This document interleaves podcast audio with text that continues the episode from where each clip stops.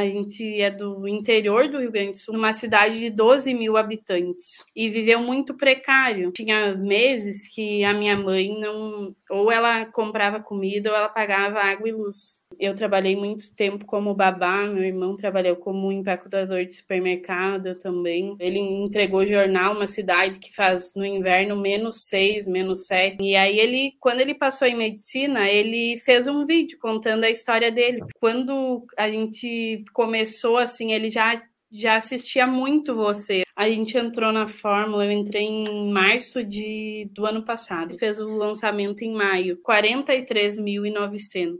O segundo lançamento foi 79 e aí a gente fez 115.652. E não é que é fácil fazer esse, esses faturamentos, mas é possível. E eu não sabia nada, Érico. Então é muito possível.